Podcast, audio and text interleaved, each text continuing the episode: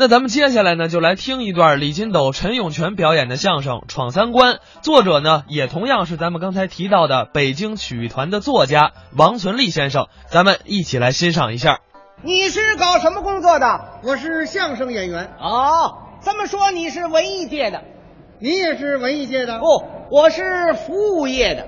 服务业的好啊。怎么？以后要是办点什么，那多方便呢。那没问题。以后有什么事儿您就找我，太好了，管不了麻烦您。别客气。您在哪儿工作呀？火葬场哎啊，火葬场啊。有事儿您找我，哎哎，没事儿。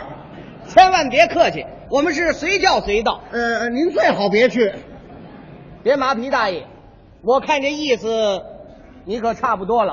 啊，是我要死是怎么着？您这不像话您看，这就是我们火葬场的特点。是吗？别的工厂都可以主动宣传招揽业务，唯独我们火葬场不行啊！嗯，哦，一样可以改变经营方式，哦，我们也开着车，挨门挨户的去问。服务上门吗？比如说，我到您家了，嗯，里边有人吗？呃，您找谁呀、我们是火葬场的，哎啊，主动服务，看您家死人了没有？呃呃，没有，现在没有没关系，可以预约嘛。嗯到时候我们准来。呃啊，来了我就给你轰出去。告诉您，我们那儿服务周到，设备先进，火化技术誉满全国。嗯，您要是机体火化，特别优待。哎，是我们一家子全死是怎么着？我们那儿还备有各种骨灰盒，样式新颖，美观大方，价钱便宜，坚固耐用。嗯明天给您送几个来，呃，一个我也不要。这可是出口转内销的，嗯，减价处理，反正早晚你也用得上。嗯先来个备用的吧。走。你这像话吗？您说有这么做宣传的吗？没有，所以说，各行各业都有自己的特点。对。那么您在火葬场搞什么呀？我是一名火化工人。哎，怎么单干这个？哎，这怎么了？整天跟死人打交道，年轻轻的干点什么不比这强啊？哎，你这话可不对。要是没人干这个工作，行吗？怎么不行啊？光咱们北京市每年大约就死两万多人。是啊要是没有人干这行工作，您说这么多尸体在哪儿陈列好呢？嗯，啊哪儿也不让陈列呀、哎，是的，人民需要这一行，我就干这一行。我要像雷锋同志那样干一行爱一行，我这辈子永远不改行。嘿，他还干上瘾来了。我看这行啊，实在不怎么样。 你看不起这行啊，嗯，可是你又离不开我们这行。谁说的？嘿嘿，您别看他今儿个在台上没事儿似的，明天也许就叫我们给烧了。啊？我招你了是怎么着？你看不起这行啊，可是要搞好这个工作的确不容易。是吗？我就闯过了三道关口。哪三道关口啊？第一，我好哭，嗯最容易动感情。哦死者的家属一哭啊，我心里也不好受啊，那怎么办呢？我还得劝人家死者的家属。那怎么劝呢？比如说吧，嗯您就是死者的家属，哎，我怎么那么倒霉呀、在这儿正哭呢。我干嘛哭啊？你父亲去世了，对了，你爸爸才死了呢。啊，那就是你母亲呐。哎不啊我们老太太硬愣着呢。那反正你们家得死一个呀。啊，死一个像话吗？啊，不是，我是说您家死过一个呀。您把话说清楚了。啊头些日子我大爷死了啊，死一个就行了吗？啊！哎您这不像话不是呀！你大爷死，你能不哭吗？那当然我得哭了。你一哭我就得劝你呀、你怎么劝我呀？咱们两个人试一试，试一试，你哭我劝你。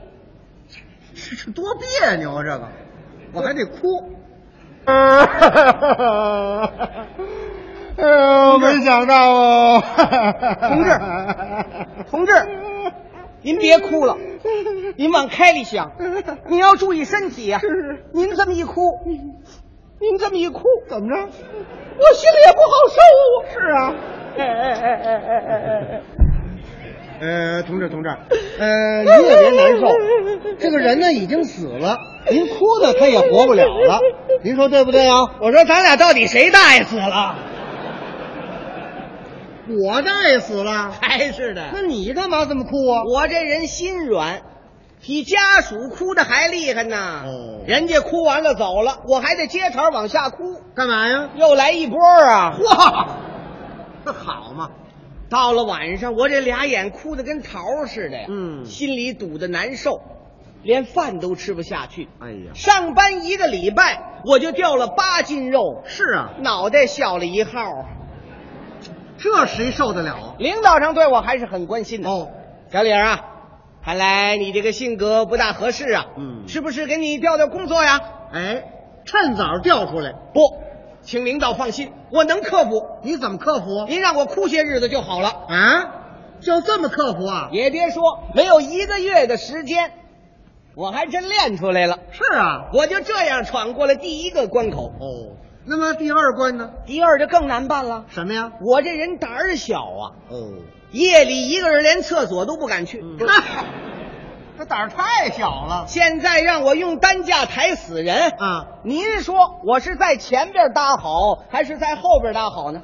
我看呢，您在后边搭。哦，我在后边搭，哎，正看着那死嗯者，越看心里越害怕呀，越害怕还得越看，嗯，越看我手越哆嗦，我手一哆嗦，那死人也跟着动唤呢。嗯哎，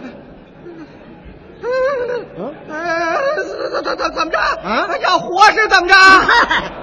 那活得了吗？你呀、上前面去吧。上前面去，哎更麻烦了。怎么心里老嘀咕啊，嘀咕什么呀？一边抬一边往后看呢，你看什么呢？嗯我怕他坐起来呀、 那坐得起来吗？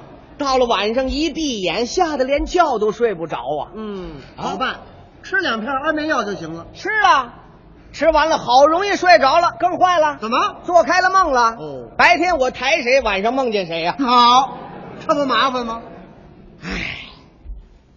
连着上班一个礼拜，我又掉了八斤肉，哎呀，脑袋又小了一号。这就小两号了。原来我壮的跟牛似的，现在呢？瘦的跟猴似的。嗯，原来我是满面红光，跟那红玉苹果似的，现在呢？ 又黑又瘦，都跟那黑枣一模样了。都抽抽了。领导上对我还是很关心的。嗯，哎呀，看来这样下去可不行啊！嗯这样吧，给你换换工种，趁早换工种。不，工作靠干，胆子靠练。嗯我锻炼些日子会行的。很坚决。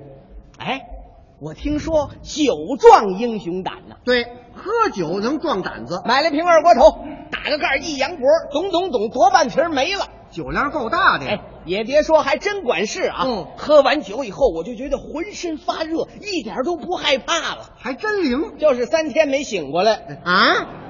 哦，喝醉了，这件事儿我就纳闷儿啊。这你纳什么闷儿啊？啊，其实你也不信神，嗯也不信鬼的，那你为什么要害怕呢？就是呢。啊，而且你是个共青团员，哦，彻底的唯物主义者，是无所畏惧的吗？对呀、那你为什么还要害怕呢？哎，我多的害怕了。我想起来了，我母亲去世的时候，我趴在身上直哭，还给穿衣服。您说这为什么不害怕呢？因为那是你的亲人呢。对，我要把死者都当成自己的亲人，我像雷锋同志那样对同志像春天般的温暖，把死者当成自己的亲人。您说这不就不害怕了吗？太对了，是不是？哎，啊，比方说人家的爷爷要死了呢，我就当成是我的爷爷，人家的母亲死了呢，我就当成是我的母亲，人家的哥哥死了呢，我就当成是我的哥哥，人家的丈夫死了呢，我就当成是我的丈夫。哎嗨， 嗨，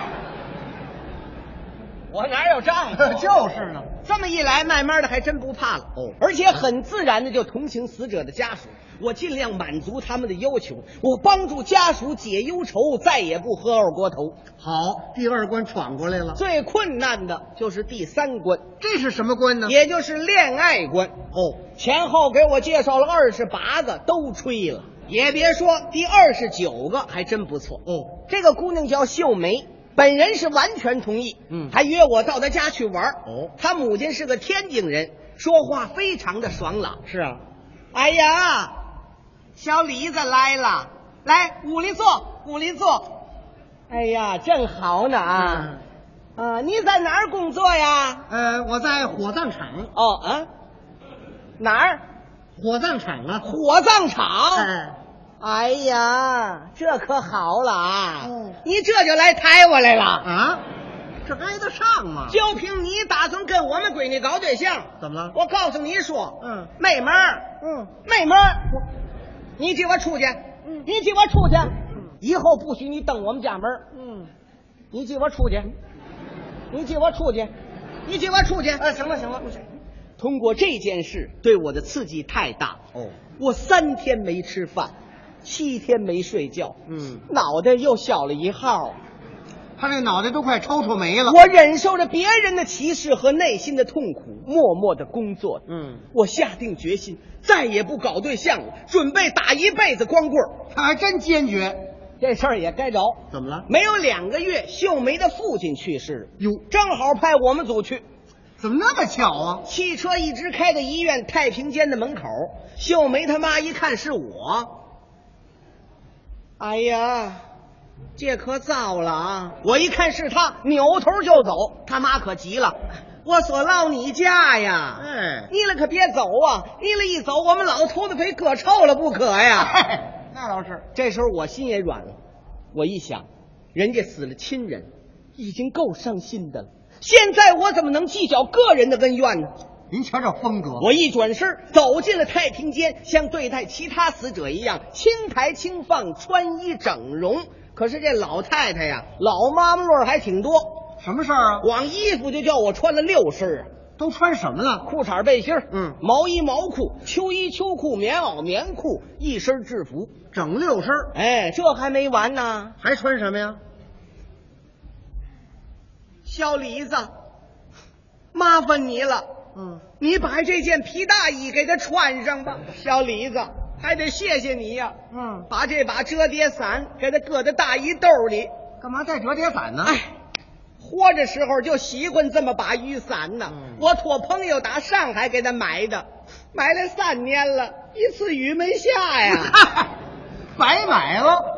我一想，这么多东西都烧着，多浪费。就是嘛。大妈。您的心意呀、我都明白。嗯可是您想，这么多东西都烧，这多浪费。啊对咱们本着节约的精神，您不如把这些东西都留下，做个纪念，不是更有意义吗？对呀、老太太一听很有道理，结果把东西全收下了。嘿，要说你还会做思想工作呢，最后，我请他们娘儿俩要认认尸体。哦，可是娘儿俩想看吧，又不敢进去。嗯，最后我们汽车就开走了。哦一直开到火葬场火化车间，马上就要烧了，我心里还是不放心。嗯万一要出错儿怎么办呢？可是本家害怕呀。我有办法。我突然间喊了一句：“秀梅同志，你们是不是再告别一下？我们可要烧了！”我一撩这单子，秀梅一看，哎呀，别烧！嗯这不是我爸爸。怎么回事啊？原来医院太平间的老大爷把号给弄错了，你这不麻烦吗？我们赶紧返回了医院，又重新给换回来。嗯通过这件事儿，老太太非常受感动，哦她同意我和她女儿搞对象了。这回行了。老太太拉着我的手说：“嗯，小李子，大马可对不住你呀、嗯你看你这个人多好啊，你对别人都那么好，往后对秀梅就更错不了了。嗯秀梅跟你搞对象，我就放心了。不但现在放心，就是我死了都放心呐。怎么？ 烧我的时候绝错不了了。